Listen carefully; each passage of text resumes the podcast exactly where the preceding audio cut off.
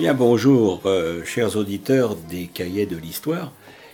Aujourd'hui, eh bien, je vais évoquer pour vous euh, une situation extrêmement embarrassante pour le Canada et pour le Québec. Euh, une situation embarrassante qui s'est trouvée, qui s'est passée entre le 4 novembre 1981 et le 5 novembre de la même année, et c'est ce qu'on a appelé la nuit des longs couteaux à Ottawa. Alors, euh, qu'est-ce que la nuit des longs couteaux? Eh bien, au Québec, cette expression est un terme utilisé en référence à la nuit du 4 novembre 1981, au moment où le Premier ministre du Canada, Pierre Elliott Trudeau, a fait accepter son projet de loi constitutionnelle par neuf des dix premiers ministres provinciaux, à l'insu du Premier ministre du Québec, qui euh, à l'époque était René Lévesque, et qui lui euh, dormait euh, non pas au Château Laurier, à Ottawa, mais à Hull, à l'hôtel Plaza La Chaudière. Dans le Canada anglais, la nuit des longs couteaux est appelée le Kitchen Accord, en français l'accord de la cuisine, puisque les négociations ont débuté dans une cuisine du centre de conférence du gouvernement, situé en face de l'hôtel Château-Laurier d'Ottawa, où étaient hébergés les premiers ministres concernés. Alors, d'où vient cette expression la nuit des longs couteaux, puisque la nuit des longs couteaux, c'est quelque chose de beaucoup, beaucoup plus dramatique qui fait référence à, un événement qui est survenu en Allemagne pendant la période nazie, et plus précisément à la fin du mois de juin 1934, durant laquelle des personnes menaçant le statut politique d'Adolf Hitler ont été écartées des hautes sphères du parti nazi et pour la plupart assassinés. Alors évidemment, il ne s'agit pas du tout d'assassinat quand on parle de la nuit des non-couteaux à Ottawa pendant cette euh, soirée et cette nuit. Mais des commentateurs québécois euh, des négociations constitutionnelles canadiennes de 81, donc euh, principalement des nationalistes, ont rapidement utilisé cette expression au lendemain de l'entente conclue au cours de la nuit par le gouvernement fédéral et neuf des dix gouvernements provinciaux, sans la participation, je le répète, du gouvernement québécois, et donc considéré comme une trahison puisque la plupart des provinces avaient conclu un accord de solidarité avec le Québec jusque-là. On va revenir un petit peu en arrière pour voir le problème constitutionnel.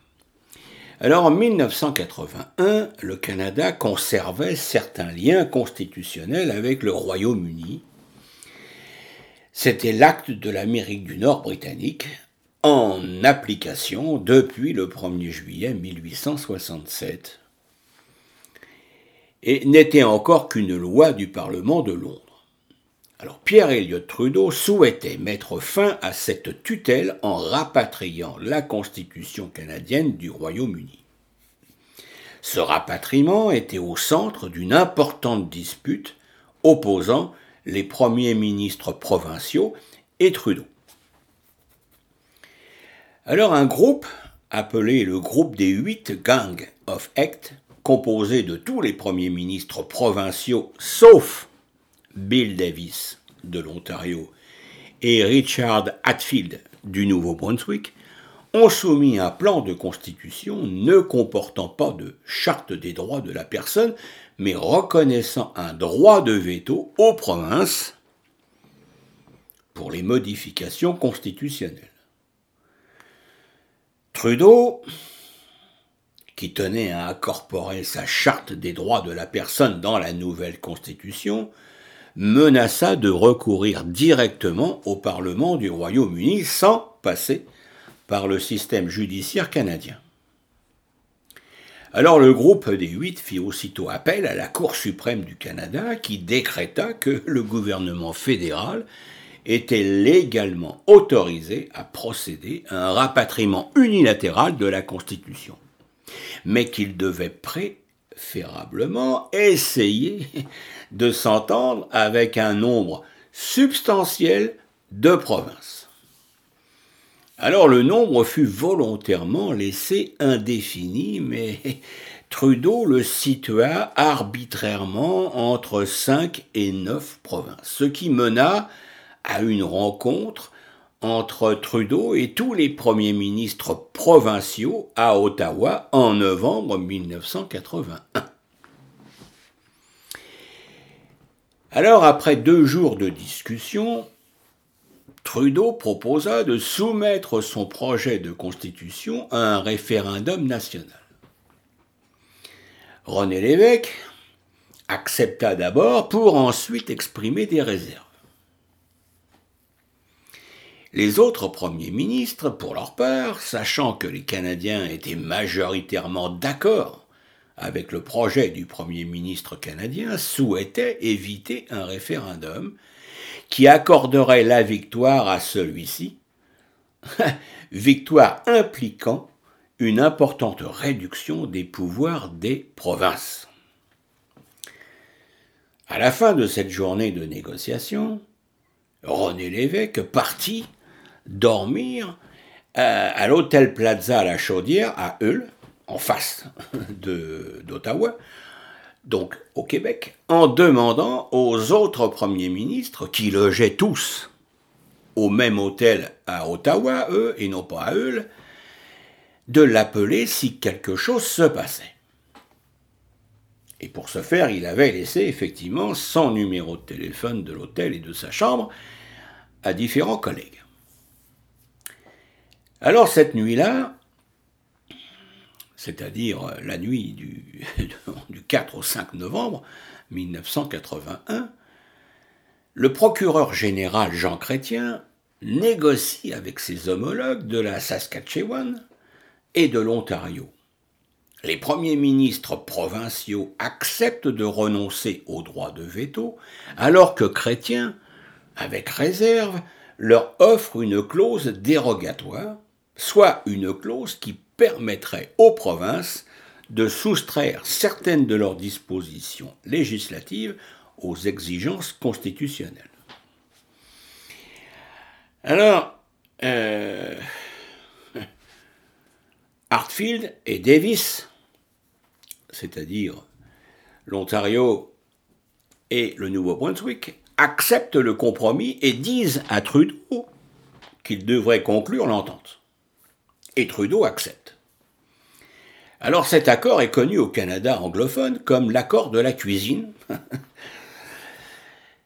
parce qu'il est né d'une discussion ayant débuté dans une cuisine de l'hôtel, enfin du centre de conférence.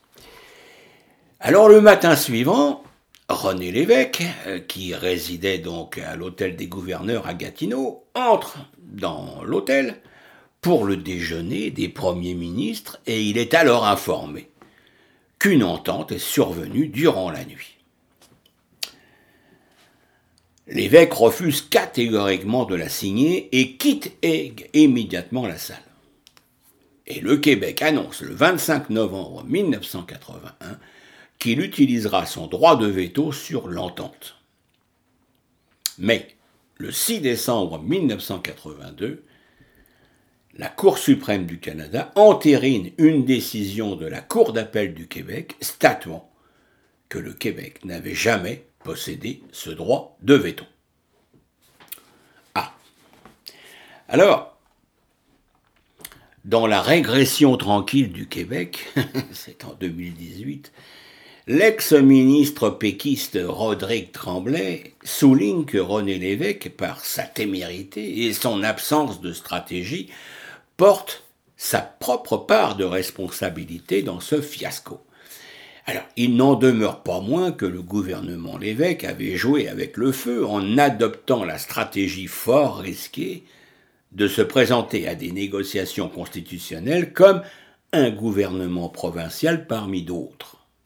et de surcroît, sans avoir en main un mandat en bonne et due forme de la population du Québec pour participer à des négociations constitutionnelles de grande importance, et cela après avoir vu sa propre option constitutionnelle rejetée par la population lors d'un référendum spécialement tenu à cet effet. Alors selon Tremblay, l'évêque aurait dû refuser de participer à ces négociations, ou encore, il aurait dû réclamer publiquement un référendum pan-canadien sur la nouvelle constitution, et de la même façon qu'il avait lui-même soumis son projet de souveraineté à un référendum populaire. Alors, cet accord a permis à Pierre Elliott Trudeau de convaincre le Parlement britannique d'adopter le Canada Bill, qui autorise le rapatriement de sa version de la Constitution, et ce, malgré le désaccord officiel du Québec, dont le droit de veto n'avait pas été reconnu sans équivoque par la Cour suprême du Canada. Alors la version de Trudeau de la Constitution, ainsi adoptée, comporte une nouvelle charte des droits et libertés qui donne préséance aux droits individuels sur les droits collectifs. Cette préséance aura pour effet de faire triompher la vision multiculturaliste du Canada, chère à Trudeau, vision qui détrône les Canadiens français de leur statut de peuple fondateur du Canada. Statut partagé avec les Canadiens anglais dans un Canada biculturel. Et pour les considérer comme une culture canadienne minoritaire parmi d'autres. Alors de nombreuses décisions ultérieures rendues, par la Cour suprême du Canada en vertu de la Charte canadienne des droits et libertés limiteront les pouvoirs du Québec, notamment en matière de langue et d'éducation. Alors plusieurs fédéralistes et indépendantistes québécois ont perçu l'accord comme un coup de poignard de la part des premiers ministres des autres provinces. Et comme l'écrivait l'ancien ministre péquiste Rodrigue Tremblay, plus d'un quart de siècle plus tard, avec son coup de force, contre le gouvernement l'évêque, eh bien c'est le Québec tout entier et la nation québécoise que le gouvernement Trudeau spoliait. Ainsi, l'accord a fait chuter radicalement la popularité traditionnelle des libéraux au Québec pour favoriser la victoire de Brian Mulroney et du Parti progressiste conservateur à l'élection suivante de 1984. Alors aujourd'hui, eh le Québec n'a toujours pas signé la Constitution canadienne, même après plusieurs tentatives, qui ont échoué, d'amendements tels l'accord du lac Meach en 1987 et l'accord de Charlottetown en 1990, pendant l'ère de Brian Mulroney. Toutefois, l'absence d'adhésion du Québec à la Constitution du Canada n'a aucune conséquences juridiques. Alors, on va maintenant euh, parler effectivement de cette histoire euh, et on va écouter, eh bien on va écouter euh, les deux sons de cloche, c'est-à-dire celle de Pierre Elliott Trudeau et puis celle de euh, René Lévesque. Je vais donc vous faire, euh, vous lire plutôt les déclarations des deux euh, principaux concernés, c'est-à-dire Pierre Elliott Trudeau et puis Jean Chrétien. Alors, et puis René Lévesque, excusez-moi. Alors, avant de rentrer à l'hôtel de la Chaudière, du côté québécois, eh bien, Claude Morin et moi, donc ça c'est René Lévesque qui parle, prime pourtant la précaution pour la forme de rappeler notre numéro de téléphone à deux ou trois des autres qui, selon leur habitude, s'étaient installés à Ottawa.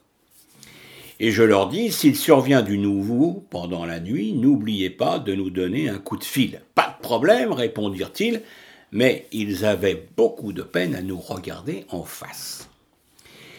D'aucuns nous ont reproché d'être restés à Hull ce soir-là, Aurait-il voulu que nous allions traîner dans les couloirs du château Laurier, peut-être même écouter aux portes Et vers une heure du matin, le téléphone n'avait toujours pas sonné, sauf pour nous rappeler que l'affreux, petit déjeuner nous serait servi à 8h30. Alors revivant l'aventure dans laquelle nous étions plongés depuis le printemps et qui allait fatalement prendre fin dans quelques heures, eh bien je mis beaucoup de temps à m'endormir. Alors le lendemain, donc le 5 novembre, euh, devant traverser euh, la rivière Outaouais au milieu de la pointe matinale du trafic, eh bien j'arrivais en retard. Et Brian Peckford, le Premier ministre de Terre-Neuve, à qui l'on avait confié le soin d'attacher le grelot, me dit simplement nous, allons, nous avons mis au point une proposition finale. C'est très court, ça se lit en deux minutes ajouta-t-il en m'indiquant un feuillet qu'on avait déposé près de mon assiette. Alors en effet c'était très court et non moins clair. On avait profité de notre absence pour éliminer la plus cruciale de nos exigences, c'est-à-dire le droit à la compensation financière en cas de retrait, et le coup de poignard au milieu de la nuit. Pour prix de leur consentement, les autres étaient parvenus à arracher quelques concessions qui affaiblissaient sérieusement quelques dispositions de la charte. Alors bien plus que le contenu, c'est le procédé qui était intolérable. L'année précédente, le 20 mai 1981, donc, c'est-à-dire le référendum, avait été pour nous un jour de deuil et infiniment triste. Ce 5 novembre 81, c'était un jour de rage et de honte. Nous étions trahis par des hommes qui n'avaient pas hésité à déchirer leur propre signature, et en cachette, sans donner au moins la peine de nous prévenir. Alors bernés par Trudeau, lâchés par les autres, nous n'avions plus qu'à leur dire brièvement notre façon de penser avant de retourner immédiatement à Québec. Alors, tout autour de la grande table de conférence, sauf dans notre coin, ce n'était que congratulations et gros éclats de rire. Alors je regrette infiniment, leur dis-je, de voir le Québec se retrouver à cette place que le régime fédéral s'est fait une tradition de lui réserver. Alors une fois de plus, le Québec est seul. C'est au peuple de chez nous qu'il appartient maintenant d'en tirer les conclusions. Et quand il les fera connaître, je crois qu'on perdra vite le goût des petites réjouissances auxquelles on s'adonne en ce moment. Voilà ce que disait René Lévesque. Quant à Pierre Trudeau, il a écrit pour sa part Eh bien, Jean Chrétien et ses deux collègues provinciaux avaient tracé le cadre d'une proposition qui répondait à l'essentiel à nos exigences je décidai finalement de me rallier et je déclarai à mes ministres D'accord, j'autorise Chrétien à négocier une entente à partir de ces données. Mais le marché a besoin d'être un bon marché. En le reconduisant vers la porte, j'ajoutais pour Chrétien Jean, Jean, si tu rallies à ta solution les provinces représentant, sept provinces au minimum, représentant 50% de la population, il se peut que je l'accepte. Et sur ce, eh bien, j'allais me mettre au lit. Et c'est le téléphone qui me réveilla le lendemain vers 7 heures. Et Chrétien me proposait de déjeuner avec lui. Toutes les provinces, à l'exception du Québec, évidemment, acceptaient sa proposition. À la reprise des travaux, deux heures plus tard, le 5 novembre 1981, j'invitais Brian Peckford, Premier ministre de Terre-Neuve, qui ne saisit pas, je crois, l'ironie de ma démarche, à lire à voix haute les termes de l'entente, puisque de son propre aveu, c'est lui qui se situait le plus près de René Lévesque par sa conception du Canada. Puis je me tournai vers l'évêque et je lui dis Bon, allez, étonne-moi, fais un geste, tu as perdu cette manche, mais fais un grand geste maintenant. Rallie-toi et nous allons prendre cette décision à l'unanimité. Alors, euh, l'évêque euh, s'abandonna à ses émotions. Il allait plus tard décrire ce moment comme le jour de la colère et de la honte, joué par Trudeau et traduit et trahi par les autres. Bref, bref, il ne montra pas grand intérêt pour mon ultime appel. Et à midi, eh bien, nous étions neuf pour signer l'accord, porter quelques toasts et ajourner la conférence. Eh bien, voici un extrait effectivement des mémoires politiques de Pierre Elliott Trudeau. Eh bien écoutez, j'espère que cette euh, nuit des longs couteaux vous aura euh, intéressé. Moi personnellement, ça m'a passionné parce que je ne connaissais pas du tout euh, cette péripétie juridique, constitutionnelle, ce piège, on va dire ça comme ça, tendu à l'évêque par les provinces euh, anglophones euh, pendant cette nuit du 4 au 5 novembre 1980. Eh bien écoutez, si cela vous intéresse encore, vous pourrez trouver sur Internet, comme je le dis souvent, eh bien d'autres précisions et même euh, des vidéos qui vous présentent effectivement les commentaires des interlocuteurs. Eh bien, chers auditeurs, moi je vous remercie pour votre écoute. Et euh, je vous dis à très bientôt pour une nouvelle émission. Merci, au revoir.